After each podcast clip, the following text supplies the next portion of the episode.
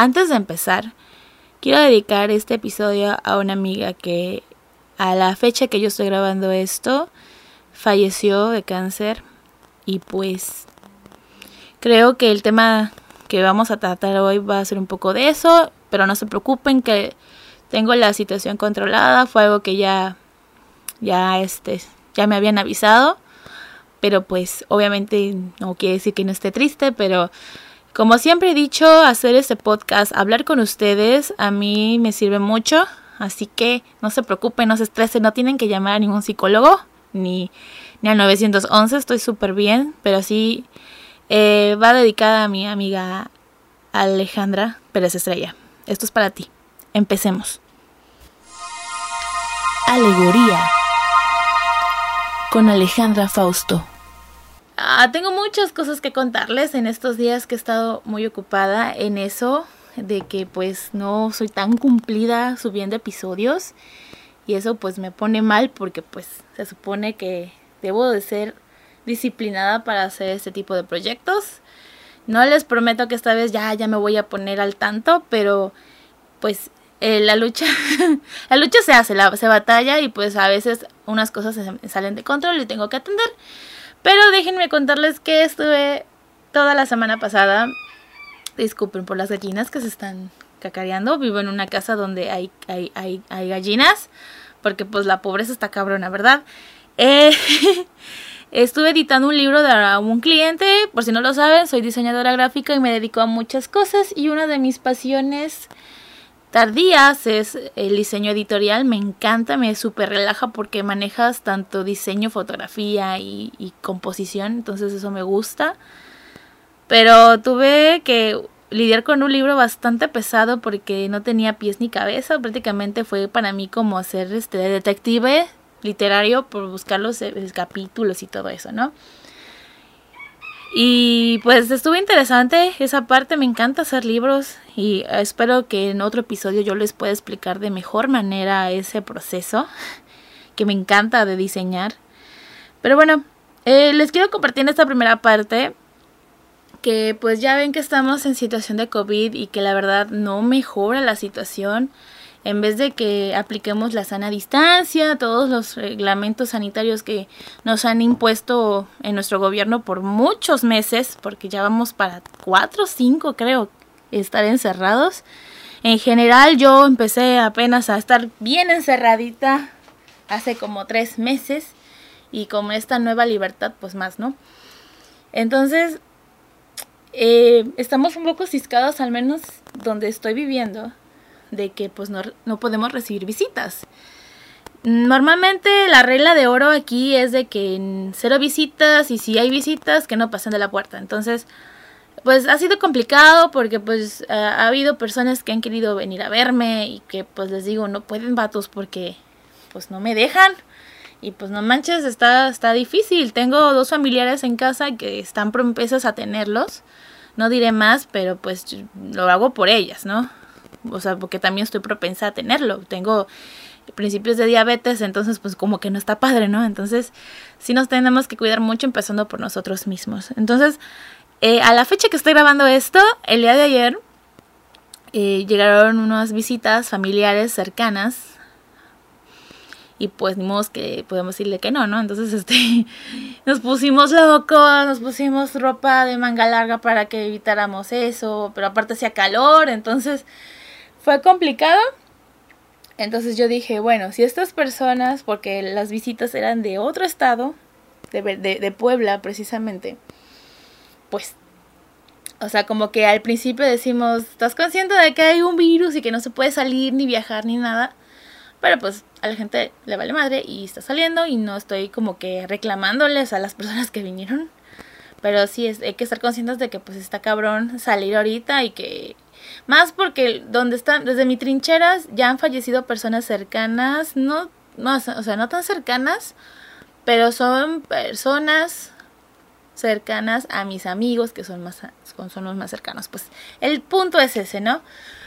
Entonces, pues ya dije, a ver, relájate, le dije en familia, relájense, o sea, sabemos que pues no, mientras no nos toquemos ni nada, todo está bien, ¿no? Entonces, llegaron las visitas, que es la la hermana de, de mi papá con mis primos y mis sobrinas.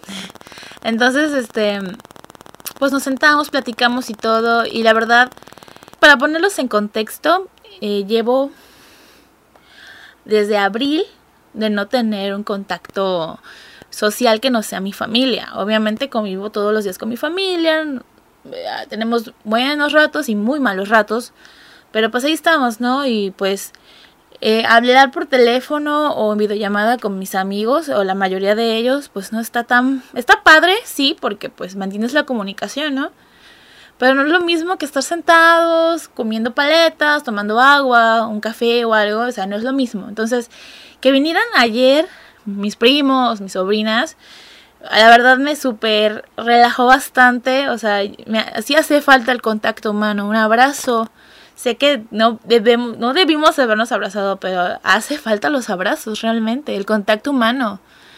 Eh, sentir, sentir este, no decirlo de manera sexual, pero sí sentir la piel de alguien, sentir el abrazo de alguien. Eh, tengo un primo que, que vino ayer, este, pues siempre nos damos abrazos largos, porque pues nos queremos mucho a nuestra manera.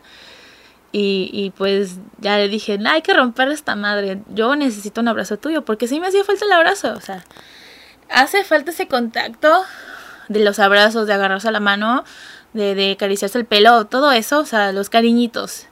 Hace falta eso, a mí me falta mucho eso, la verdad. Eh, en casa pues sí nos abrazamos porque pues nadie más entra a la casa, pero pues recibir más abrazos de otras personas pues sí creo que es este esencial, al menos en mi, en mi caso.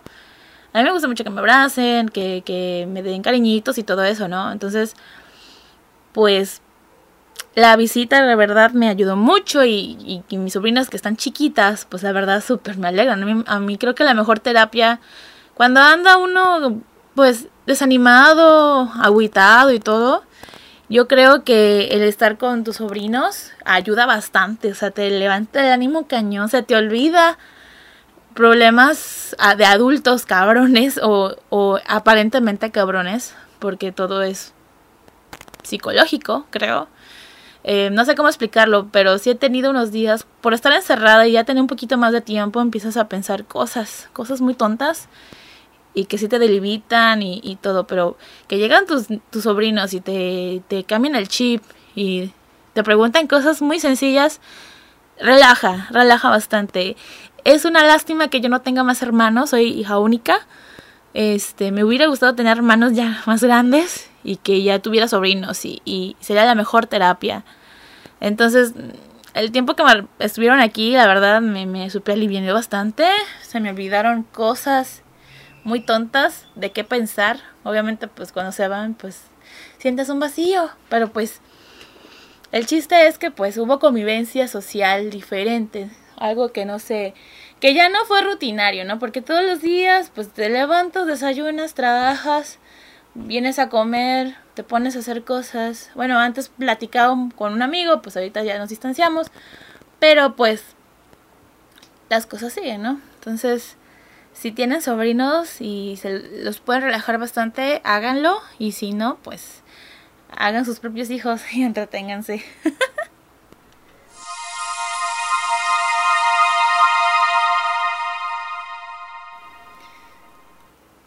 Ok, mis amores, creo que es la primera vez que hablo sobre la muerte y de personas cercanas. No se preocupen, como lo dije antes, este me encuentro bien.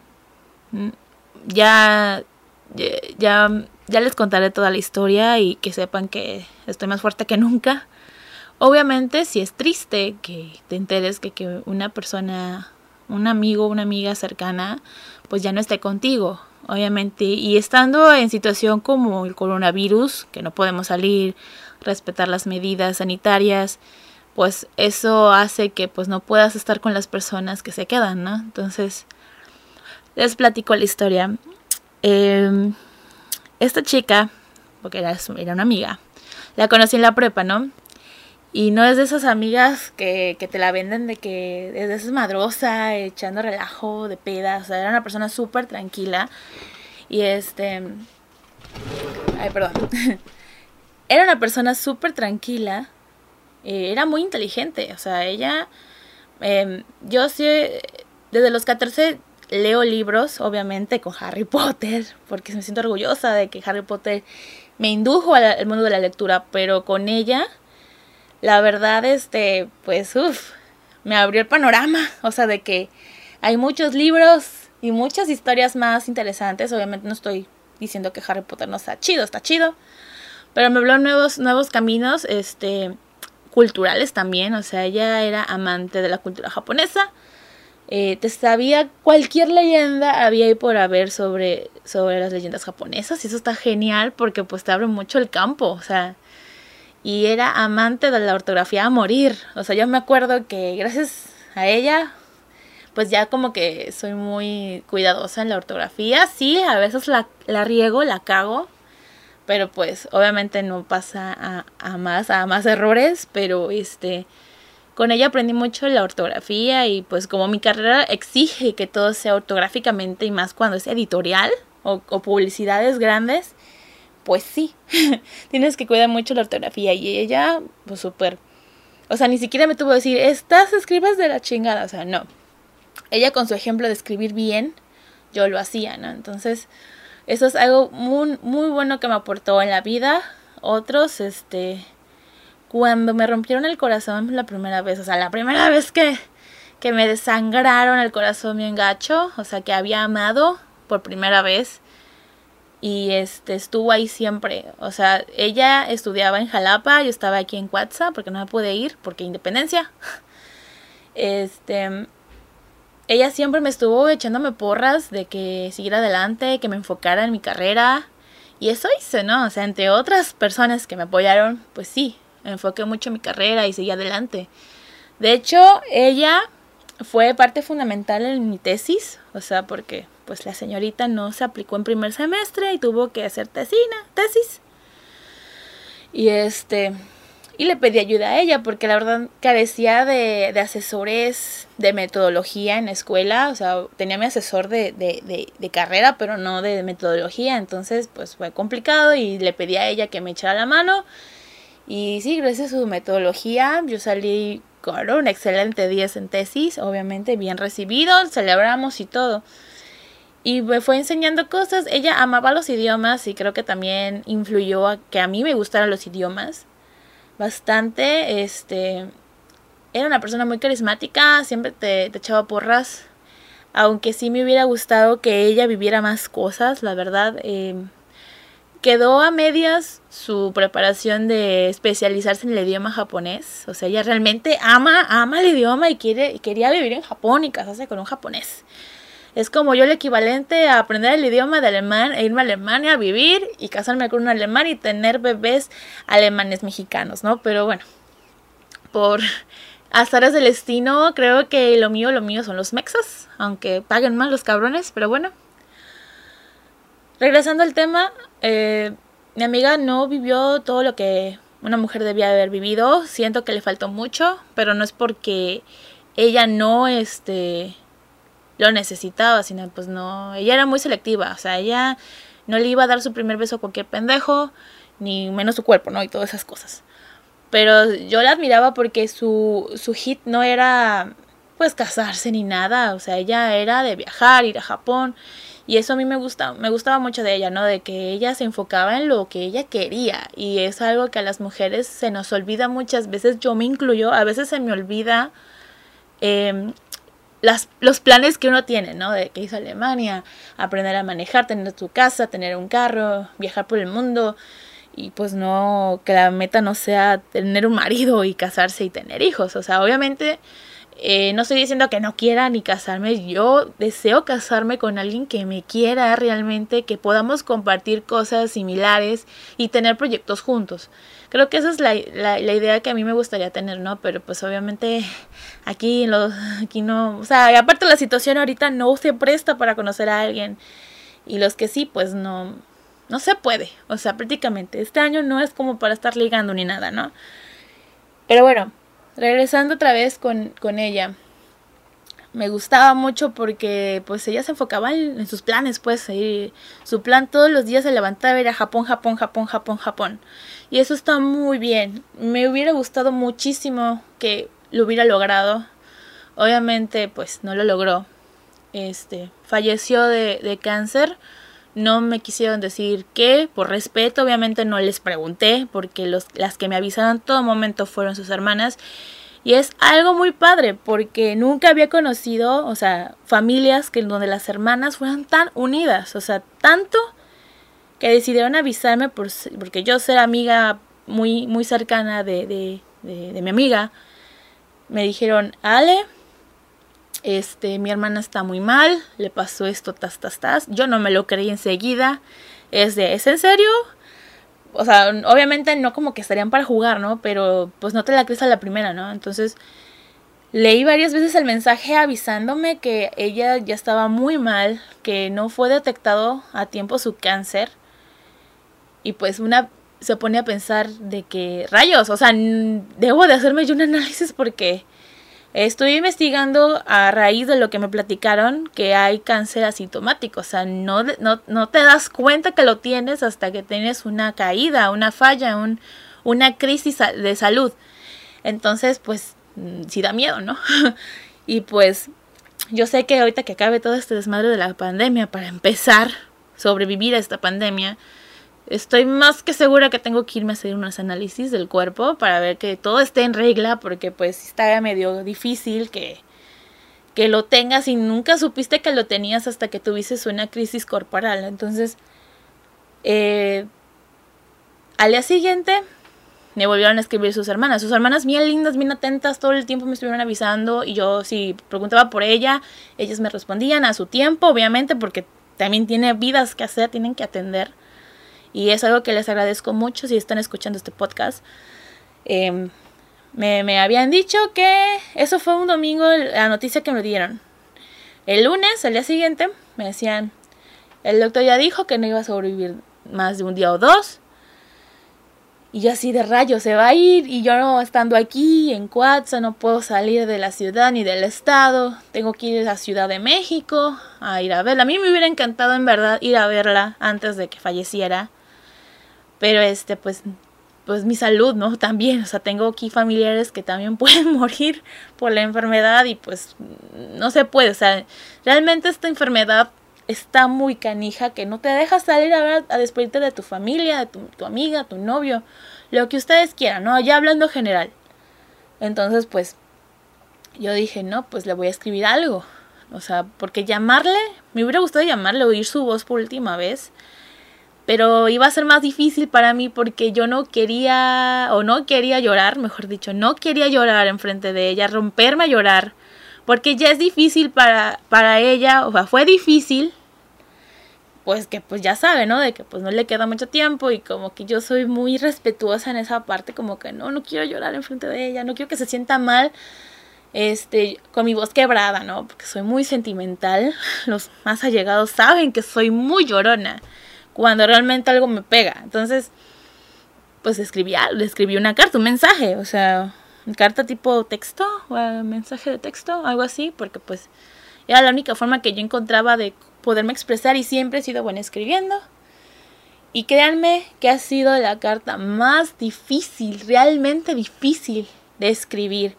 Le he escrito poemas de amor, cartas casi tipo libros a mis exparejas, expresando mis sentimientos.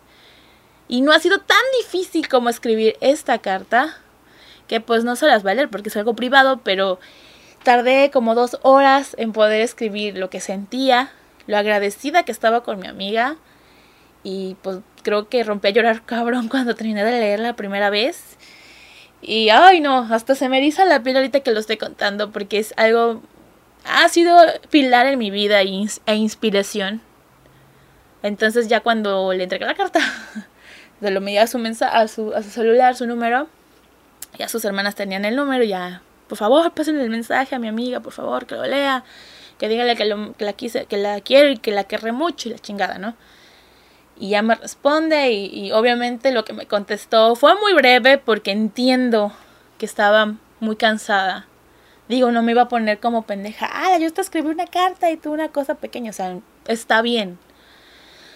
Pero lo que dijo, lo que me escribió, me quedó así como que en el corazón y ya lo tengo hasta impreso y enmarcado en, mi oficina para que no se me olvide el mensaje que me dejó. Obviamente, los buenos recuerdos se quedan. Claro que sí, tengo fotografías, tengo fotos con ella, que eso es lo importante. Este, y pues que comimos a morir.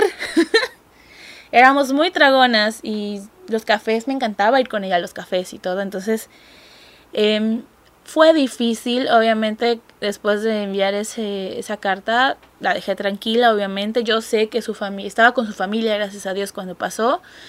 Em, obviamente, pues respeté, ¿no? Yo también me ocupé lo del libro, ¿no? Eso como que me distrajo, pero pues no había un día en que no pensaba en ella. Y pues, no sé, recibir a mi familia ayer me relajó mucho, ¿no? Hasta se me había olvidado un poquito, o sea, no, no me siento mal por olvidarlo porque pues yo no podía hacer ya nada, ya me había despedido de ella, ya no habría más cosas que decirle, pero pues sí, obviamente sí estaba en mi mente pensando si está bien, si se va a mejorar, ya duró más de una semana, como le habían predicho, pero pues al grabar esto hoy me avisaron que pues ya había fallecido, ¿no? No lloré en ese momento, ya lloré después porque hasta en eso, como ya he tenido varias este, pérdidas eh, familiares, pues yo lloro hasta que ya está enterrado. O sea, yo no lloro cuando me avisan. Quizás sí, sí, he llorado un poquito, pero pues yo lloro, me rompo a llorar ya cuando ya, ya sé que no lo voy a volver a ver a la persona, ¿no? Entonces, aquí fue diferente porque pues Ciudad de México y Cuetzo pues son como 12 horas de diferencia, entonces yo no podía hacer nada. Entonces, pues ya me avisaron, su hermana, la que me habló, estuvo muy tranquila a la hora de platicarme todo esto. Yo tenía más preguntas, pero pues quise respetar mucho, este, yo respeto mucho a, las personas que pierden a alguien, entonces trato de, de ser lo menos como preguntona posible.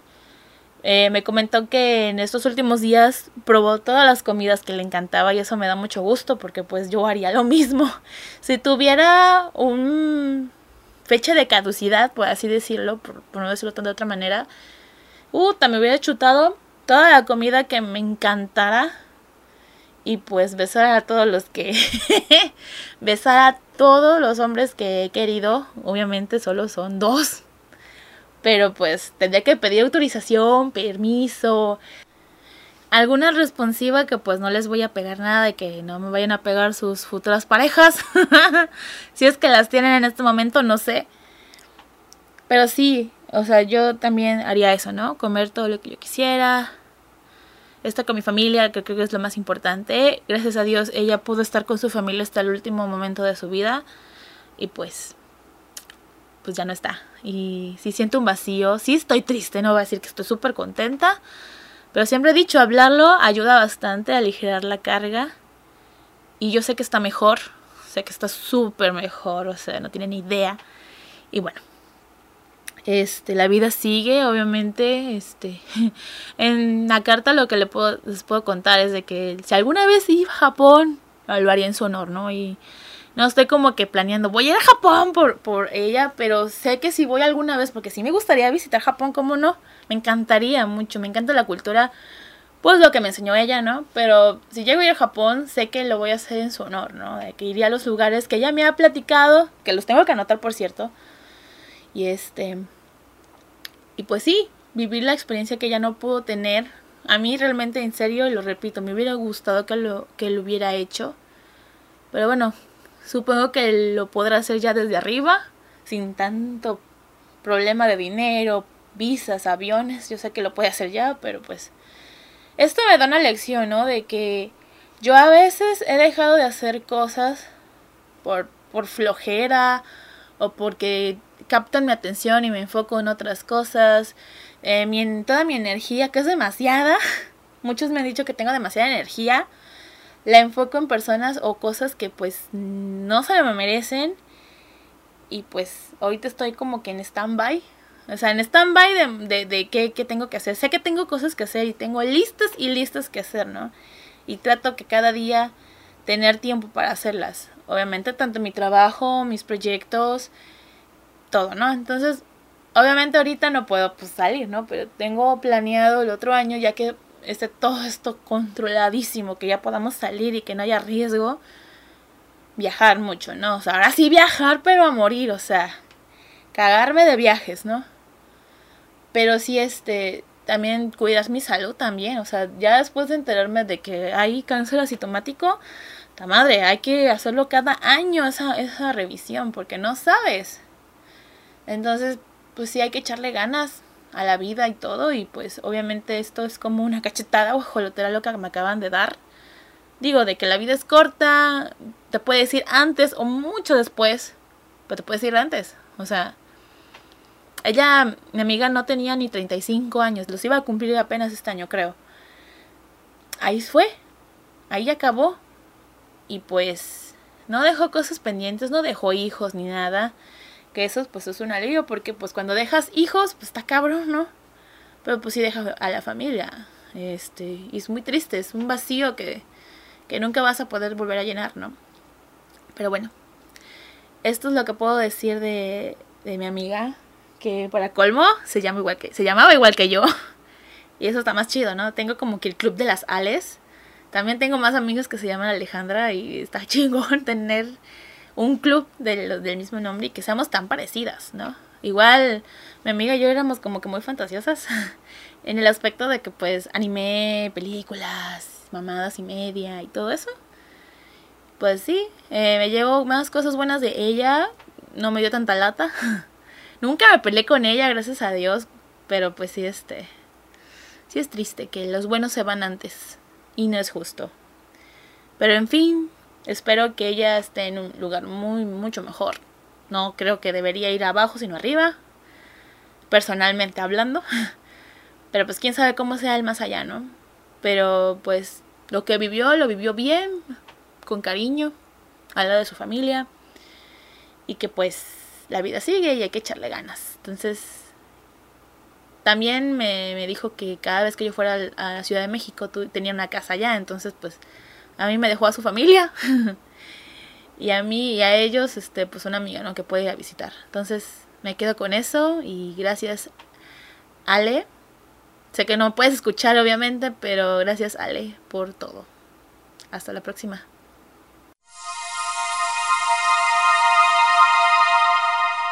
Y bueno, llegamos al final del episodio. Gracias por escuchar este podcast, este episodio especial para mí. Es muy importante. Créanme que ya me siento súper, súper mejor. La verdad. Me pueden seguir en mis redes sociales como Facebook, Twitter e Instagram. En, las primeras dos estoy como Ale Fausto. Y mi Instagram de este podcast es AlegoriaMX. Para que puedan seguir. Recuerden que me pueden escuchar en Spotify y en YouTube este episodio y los demás que vengan y los anteriores también los pueden chutar. No me voy si antes recordarles que, en serio, por favor, háganme el favor de lavarse las manos, usar cubrebocas y háganme el favor de estar felices. Hasta la próxima. Goodbye to you, my trusted friend. We've known each other since we were nine or ten. Together we've climbed hills and trees. Learned of love and ABC, skinned our hearts and skinned our knees. Goodbye, my friend, it's hard to die. When all the birds are singing in the sky. Now that the spring is in